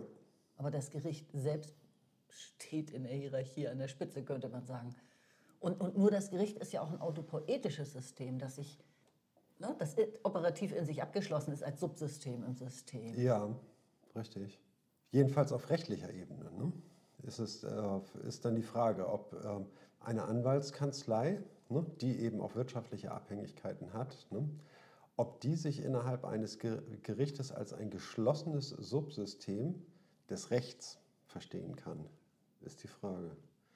Schwierige Frage. Ich, ich glaube, das, ja, das ist so, es, es bilden sich keine Funktionssysteme mhm. der Gesellschaft. Ja. Das sind Kommunikationssysteme für sich geschlossen sozusagen, ja. so wie du und ich gerade eins bilden. Ja. Ne, weil die Tür geschlossen ist und nur wir uns gerade unterhalten oder so ja. übers Recht kommunizieren. Ähm, so gesehen sind das natürlich auch kleine mini-orthopädische Systeme, aber die lösen sich dann ja auch sofort nach dem Fall wieder auf. Also mhm. es entsteht aber nicht, ein, also wenn der Fall abgeschlossen ist, mhm. es entsteht ja nicht ein ganzes Funktionssystem der Gesellschaft. Und das sind die Gerichte dann doch. Die haben ja, haben ja eine soziale Funktion für die Gesellschaft, eine dauerhafte. Ja. Also so würde ich das verstehen, dass da kann keine andere Institution mithalten. So äh, eine derartige äh, Konstanz. Konstanz und auch, ja. ne, das ist damit nicht vergleichbar. Ja, aber das ist ja eher so der institutionelle Rahmen. Ne? Ja, finde ich schwierig. Ja. Also ne, hier werden Edge Cases gerade gegeneinander ja. abgewogen. Ne, auf jeden Fall, äh, was richtig ist, das heißt auch innerhalb der Gerichte gibt es diese Differenzierungsform also hier, oder es kann sich, äh, Gerichte können sich in einer Hierarchie durchaus verstehen, ohne die Differenzierungsform Zentrum, Peripherie aufzugeben ne, und, äh, und die Autonomie wahren. Ne. Das, das, geht erstmal in horizontaler Richtung, irgendwie, mhm. wenn das ähm, um die Frage geht, ähm, wer ist, welches Gericht ist zuständig. Ja. Ne? Und das dann, ist dann horizontal. Das wäre horizontal. Und wenn es um Instanzen geht, dann ist es aber doch wieder hierarchisch. Dann ist es hierarchisch, genau. Ne? Ne? Oder also im Verfassungsgericht und, ja. oder ne? so mhm. Europäischer Gerichtshof oder was auch immer. Also mhm. das ist ja dann auch nochmal in der internationalen Ebene, könnte man es ja auch nochmal ansiedeln. Ja. Wobei es da ja nicht viel gibt. Ja.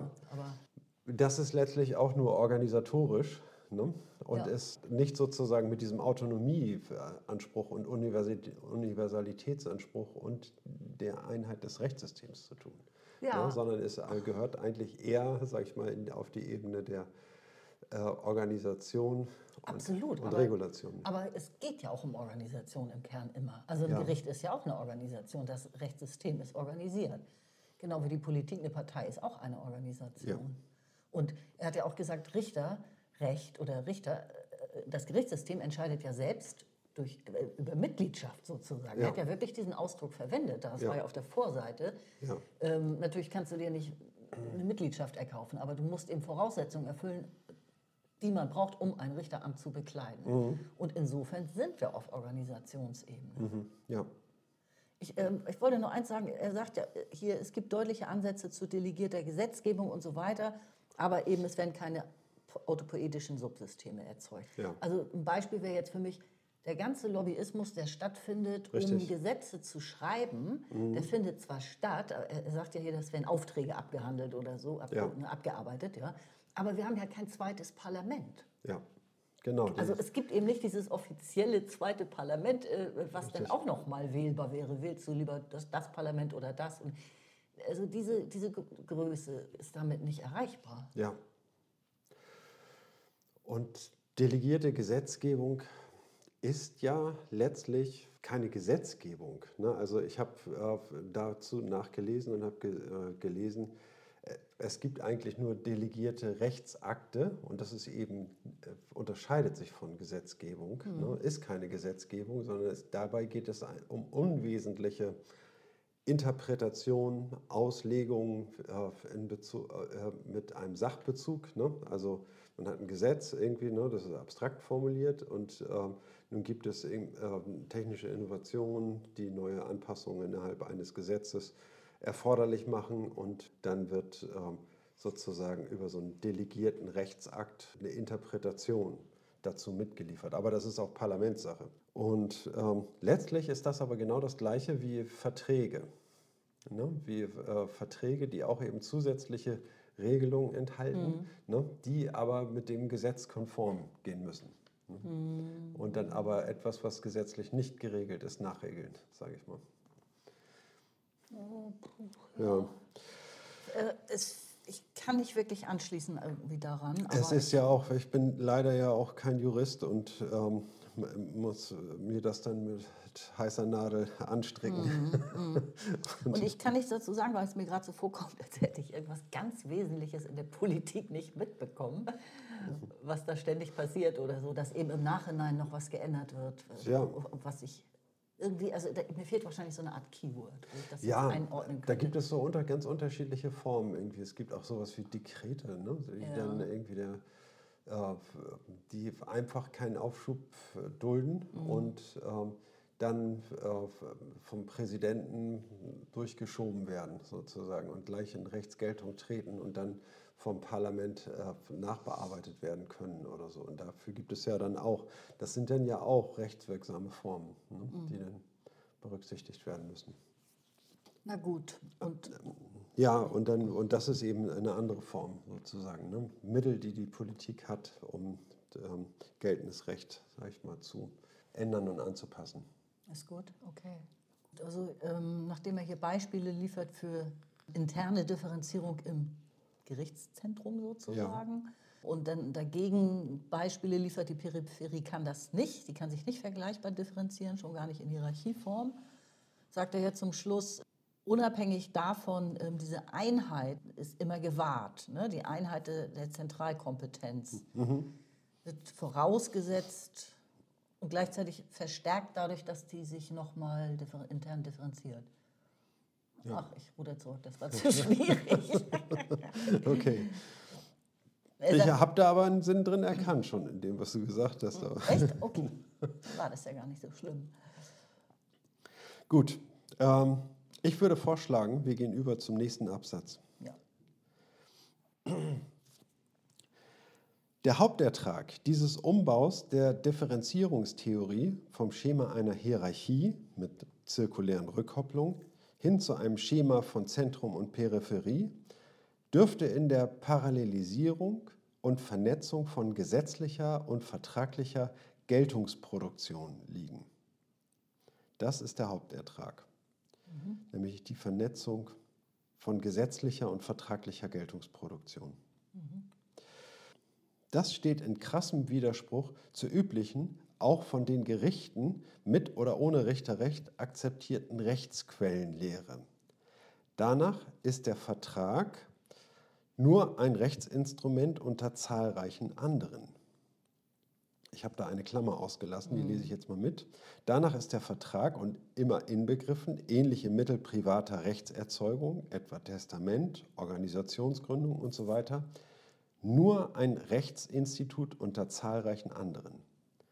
Er, der Vertrag, gehört gewissermaßen zur Semantik, nicht zur Syntax des Rechtssystems. Das entspricht jedoch schon lange nicht mehr der Realität. Bereits in den 20er Jahren war man auf das Recht der Generalklauseln aufmerksam geworden und hatte vom selbstgeschaffenen Recht der Wirtschaft gesprochen.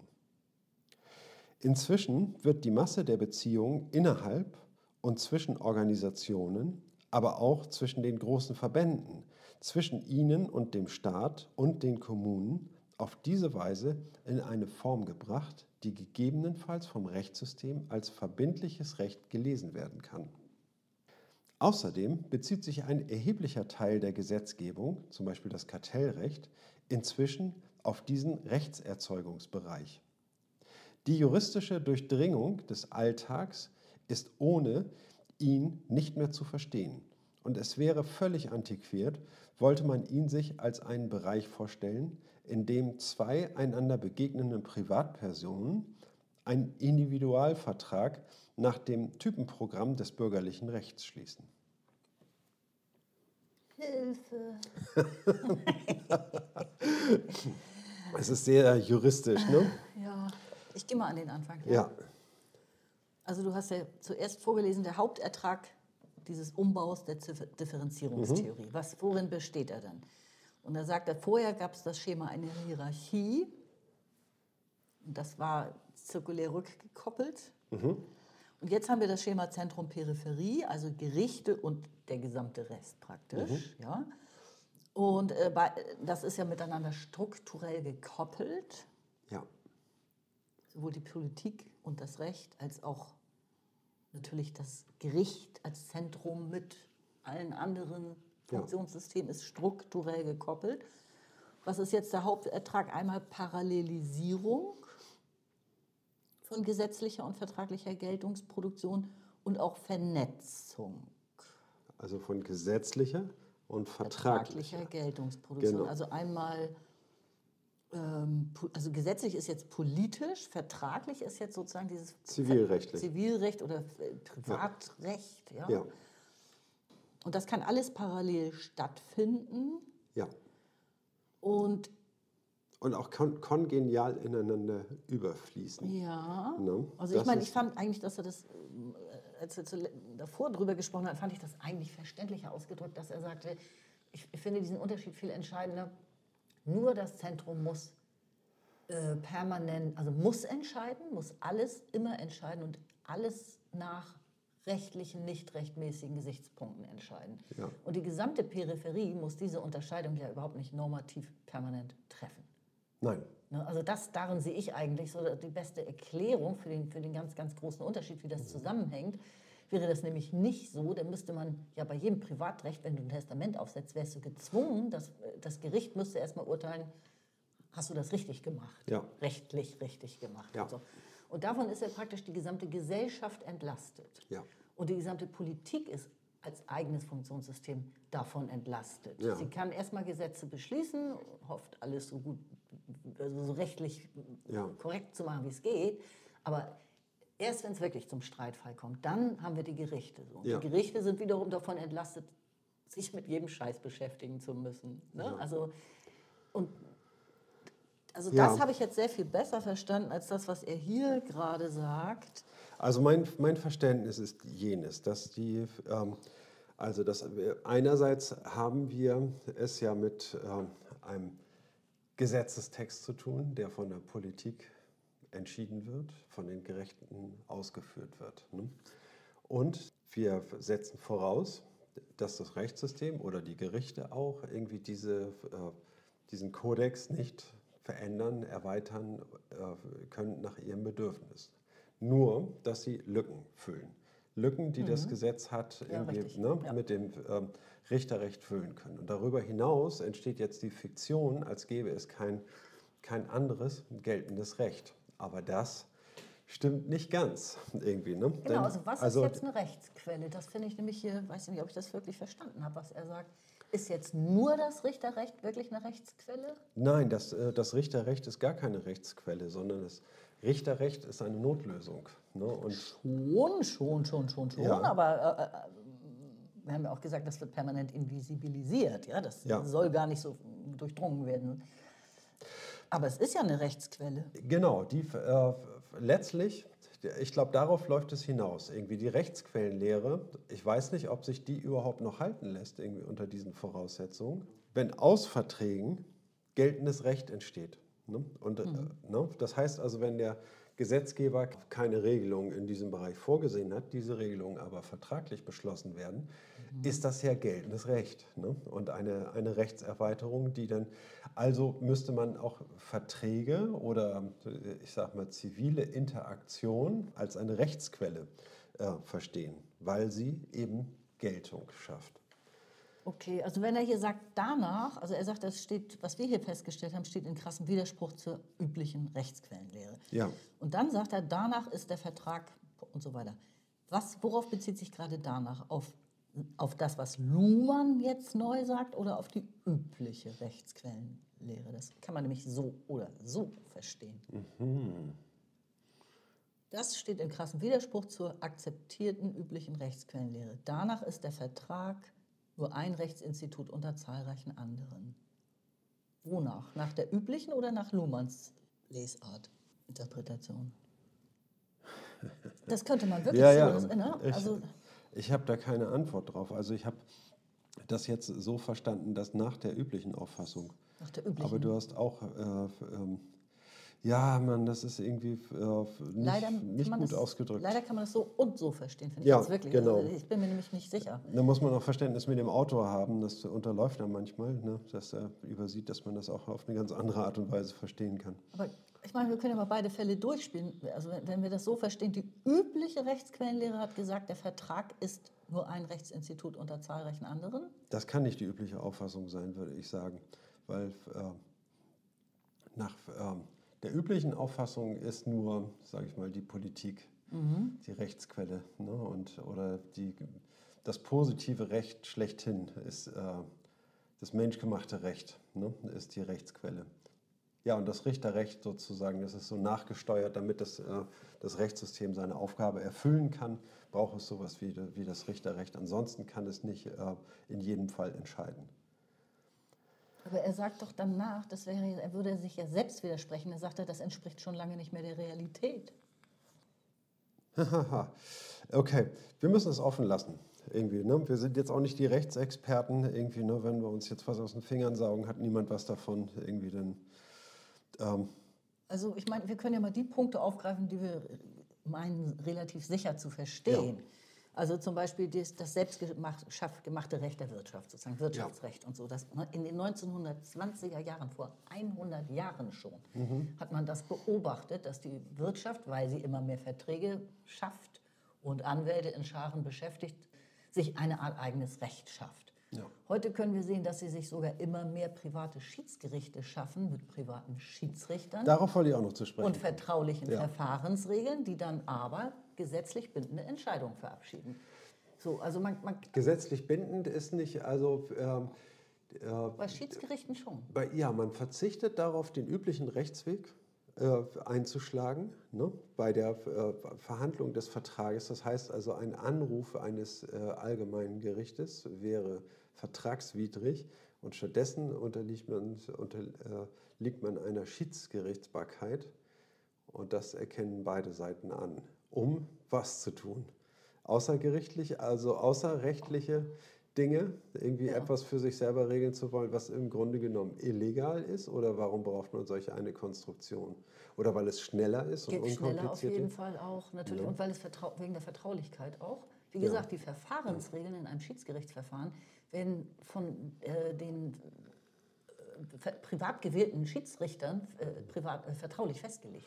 Ja. In einem Gerichtsverfahren, in einem öffentlichen Gerichtsverfahren sind, sind die Verfahrensregeln öffentlich. Ja. Also es sind erhebliche Unterschiede. Auf jeden Fall schafft die Wirtschaft Vertragsrecht und sogar schon private Schiedsgerichte. So, und sind das jetzt Rechtsquellen oder nicht? Also aus meiner Perspektive also würde ich sagen, es wäre doch antiquiert, antiquiert, das nicht als Rechtsquelle anzusehen. Also äh, als Rechtsquelle ist es, glaube ich, nicht anzuerkennen aus der Perspektive des Rechtssystems. Aber es ist eine normative Geltungsquelle, sagen wir mal so. Ne? Also als, es wird ja nicht, also in Verträgen kann ja, können ja keine Gesetze gemacht werden. Und ein ähm, Gericht hat jederzeit die Möglichkeit, irgendwelchen vertraglichen Formulierungen ähm, grundsätzlich zu widersprechen, wenn sie denn rechtswidrig sind. Ne? Und es hat genauso die Möglichkeit, was er hier oben auf Seite 325 sagt, die bringen da alles Mögliche in Stellung, also formulieren es in, schriftlich, ne, in eine Form, die gegebenenfalls vom Rechtssystem als verbindliches Rechts gelesen werden kann.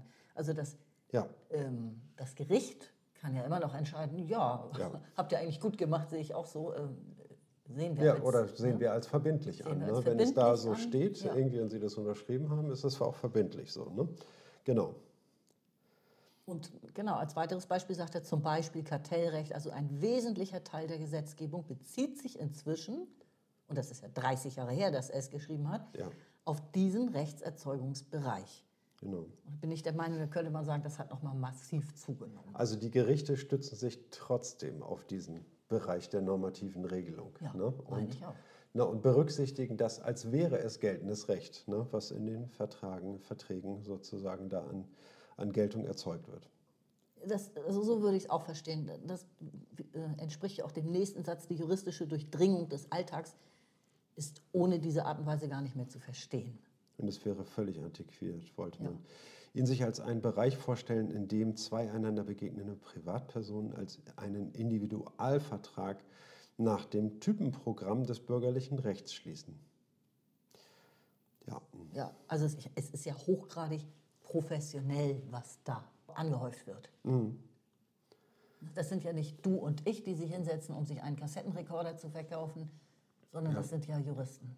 Und insofern ist es wahrscheinlich für das Gericht, für ein Gericht eben auch total schwer, das zu ignorieren, also oder Genau. als äh, so leicht als nicht bindend oder so zurückzuweisen. Genau, ne, das ist ähm, oder immer zu hinterfragen, ne? grundsätzlich all, alle Verträge unter Generalverdacht zu stellen und erstmal alles zu prüfen, ob das denn äh, seine Richtigkeit hat, ne? sondern nein, dann, ähm, das nehmen Sie dann erstmal, wie es ist, den Vertrag und äh, nehmen es als geltend ne? und nur im Bedarfsfall äh, gehen Sie dann auf die Rechtmäßigkeit einer, ähm, einer Formulierung ein. Ne? Ja. Und also was sind jetzt meiner oder unserer Ansicht nach im Moment Rechtsquellen? Also ich würde das jetzt so verstehen, sowohl die Gesetzgebung als auch Privatrecht, Also ich glaube, dass dieses als auch Recht, Richterrecht, alles drei. Meiner Meinung nach ist es so, dass diese, äh, dass diese Rechtsquellenlehre ähm, nach einer radikalen äh, Umstrukturierung, dass man alles Recht als positives Recht versteht Richtig, und nicht Gott äh, hat es sich erledigt mit dieser Rechtsquellenlehre. Ach so. Ne? Aber ich bin mir da nicht, nicht 100% sicher. Ne? Also ich glaube, das ist im Zuge der Säkularisierung und äh, operativen Schließung des Rechtssystems äh, quasi obsolet geworden. Aber okay. Okay. Ähm, ja, Ja, kommen wir zum letzten Abschnitt. okay. Selbstverständlich unterscheiden sich nach wie vor Gesetze und Verträge nach Rechtsform und Rechtswirkung. Sonst hätte es keinen Sinn, sie zu unterscheiden. Aber ebenso wichtig oder wichtiger ist die Frage, an welche Funktionssysteme sich das Recht über diese periphere Sensitivität anpasst. Und ausschlaggebend dafür sind die höhere Toleranz für Unausgewogenheiten und der Verzicht auf Entscheidungszwang, der diese Peripherie des Rechts auszeichnet. Genau. Der Verzicht auf Entscheidungszwang. Ne? Das war ja der springende Punkt. So, ne? Das heißt, und die äh, höhere Toleranz für Unausgewogenheit. Ne? Das heißt also auch vertragliche Regelungen, stehen da jetzt erstmal so auf dem Papier. Ne? Und wenn es da über die Geltung irgendwie keine Streitereien gibt, irgendwie ist man sehr tolerant, sage ich mal, was die Formulierung mhm. angeht. Ne? Die müssen nicht so ausformuliert sein wie Gesetze ja. Ja, vom, vom Gesetzgeber. Ne? Und ja. Also ich meine, das, das Gericht liest daraus, was, was es daraus lesen kann und, und, und ordnet das dann rechtlich ein, genau, letzten Endes. Ja. Ne? Und über eine Interaktion, sage ich mal, mit den Vertragsparteien klärt das irgendwie, ne, ob sie das denn auch so verstanden haben irgendwie oder ob es da im Konfliktfall irgendwelche abweichenden Interpretationen mhm. gibt. No, und ja. und der, der Entscheidungszwang, während die Gerichte insistieren auf eine Entscheidung. Ja. Ne? Wenn einmal ein Fall begonnen wurde, das Verfahren angetriggert wurde, dann kommt auch die Entscheidung, früher oder später, aber sie kommt. Ne? Ja. Und das wird irgendwie in der Peripherie eben auch anders gehandelt. Ne? Ja. Ne? Das Absolut. heißt, auch Schiedsgerichte stehen nicht unter Entscheidungszwang, würde ich sagen. Oder? Was? Also wenn, dann ist das ein, ein simulierter Entscheidungszwang. Ja, aber doch. Ich würde, also die behaupten schon von sich selbst, dass sie den dann hätten. Sonst brauchst du doch ein Gericht nicht anzurufen, ein Schiedsgericht. Die setzen sich schon auch selbst unter Entscheidungszwang, oder? Ja. Oder hast du schon mal gehört, gibt es Fälle, wo Schiedsgerichte gesagt haben, es ist nicht entscheidbar? Hm. Nee, das ist doch ihre Funktion, sonst bräuchte man ja. das Schiedsgericht doch auch nicht. Naja, stimmt ja. Also wenn man da einen Fall vorträgt, irgendwie, dann muss es irgendwie darauf reagieren. Ne? Gehst du davon aus, dass der auch entschieden wird? Und mit Sanktionen dann wird dann gearbeitet, ne? die man dann anerkennen muss.